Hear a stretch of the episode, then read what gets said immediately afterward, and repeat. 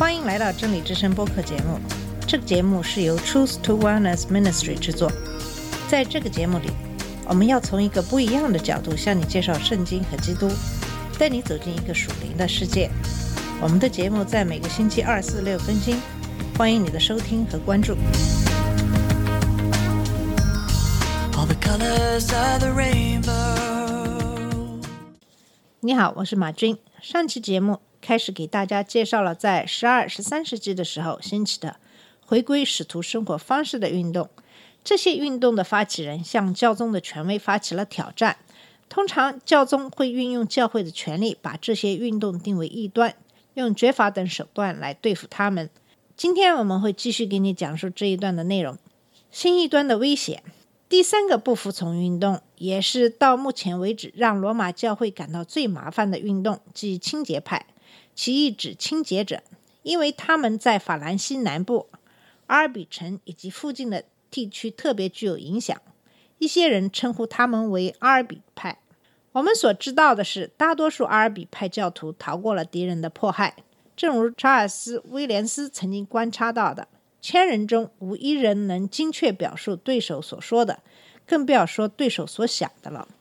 但是非常可能，清洁派从保加利亚渗入欧洲，在保加利亚其一个主要分支产生出鲍格米勒派。像早期教会中的诺斯替派一样，清洁派认为宇宙是两种力量之间永恒冲突的场地，一个是善，一个是恶，包括人的肉体在内的物质。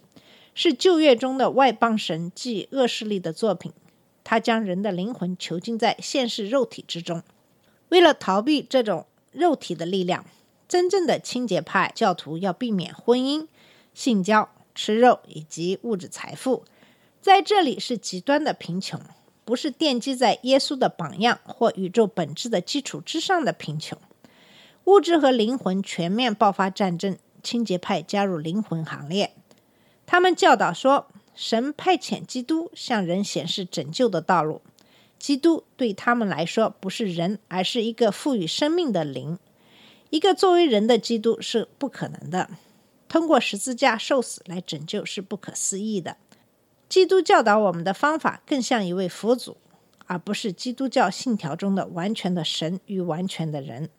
很明显，清洁派以一种不同于布雷西亚的阿诺德和彼得·维尔多的方式成为异端。阿诺德和维尔多拒绝屈从于教会权威，但清洁派拒绝的不仅仅是教宗和主教，而且还有基督教的根基。他们设法逃避恶，但不是通过忏悔与信心，而是通过发现和解放纯洁的自我。清洁派成为罗马教会的一个极大危险。他们不仅仅复兴了古代二元论异端，到一二零零年，他们获得法兰西南部的文化地区卢图兹公侯们的保护，而且以惊人的速度在发展。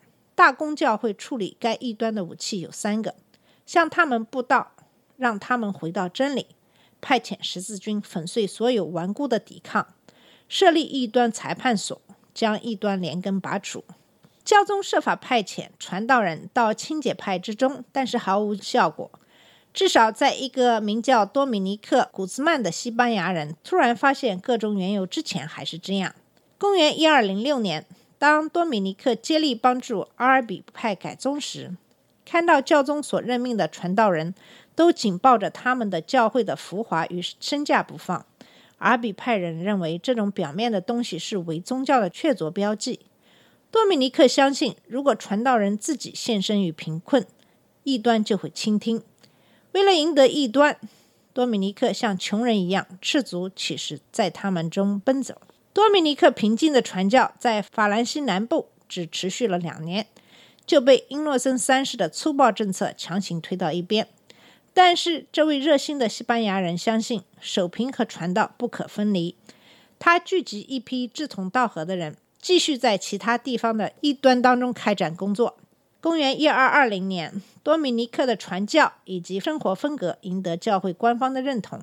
我们所知道的多米尼克会这个新传教修会被称为启实的托钵修会。与修士不同，他们为传道和教导深入民众之中，所以术语会士将他们和修士区别开。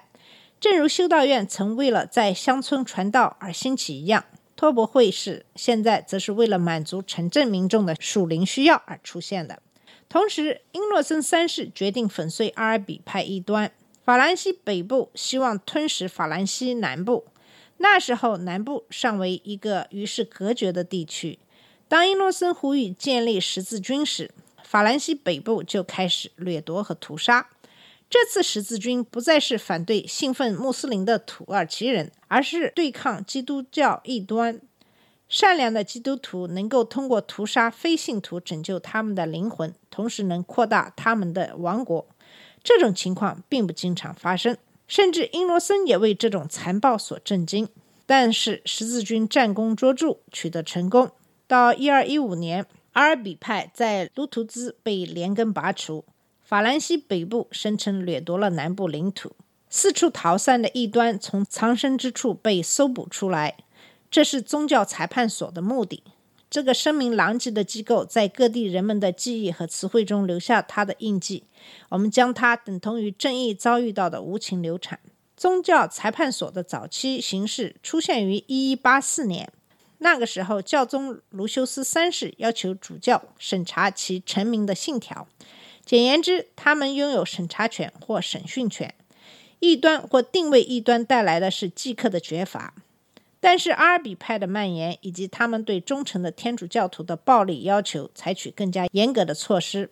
一二一五年，在英诺森三世领导下召开的第四次拉特兰公会议，该会议规定国家可以惩罚异端，没收他们的财产，对不愿意反对异端者施行绝罚，以及完全宽恕合作者的罪。一二二零年，教宗将宗教裁判所从主教手中收回。将其交给新成立的多米尼克会。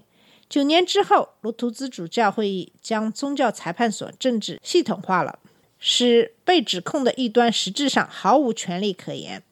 裁判官不服从任何法律，只服从教宗。他是检举人和法官，审判是秘密的。被告人必须像在罗马法系国家法庭上那样，在没有辩护律师的帮助和不知道原告的情况下来证明自己的清白。一二五二年，采取了最后一个重要步骤。教宗英诺森四世授权可以使用刑法手段，迫使被告一端坦白忏悔。过去，教宗圣徒、神学家惊惧地拒绝这种想法，但在英诺森三世登上教宗宝座，大公教会获得空前强大的大一统后，就不再有所顾忌了。的确，教会法禁止神职人员杀人流血，侍奉圣坛的神职人员禁止用人献祭。他只可以搜捕、审讯和刑罚囚犯。如果他发现不幸的人犯下异端罪，他就把他交给民政机构，通常要将其绑在柱子上烧死。这是一桩丑闻，但在奥古斯丁之后，几乎每个人都同意，通过切除腐烂的肢体保全身体是智慧之光。很明显，罗马教会是身体，异端是腐烂的肢体。在十三世纪结束之前。联合十字军反对卢图兹的异端，以及建立宗教裁判所，将清洁派送上末路，直至玛丽贝克艾蒂来临，物质不能够获得拯救的教理才成为往事。通常是宗教裁判所迫害的目标的维尔多派，在意大利山区幸存下来，并在16世纪宗教改革席卷欧洲时迎接了这场改革。尽管有很严重的弱点，教宗裁判所也存留下来。它可以做切除手术，但它不能治愈。治疗传道出现在罗马北部八十五英里葡萄园环绕的一个乡村。阿西西是基奥瓦尔·伯纳多的故乡。我们知道他叫阿西西的圣法兰西斯。法兰西斯是意大利医疗富商的儿子。法兰西斯的父亲梦想他的儿子成为骑士。法兰西斯追求服兵役的荣耀，但是他的被捕、疾病和一系列异象使他背弃了父亲的梦想。重新定位是比较戏剧性的。在他转变之前，他从财富中受益，追求荣誉，并被像麻风病这样的疾病所击倒。以基督为榜样，他放弃了财富的保障，过着致力于造福他人的卑微生活，并拥抱麻风病人。他穿着破旧的斗篷，带上取自稻草人的绳子做袋子，和几个追随者在乡间漫游。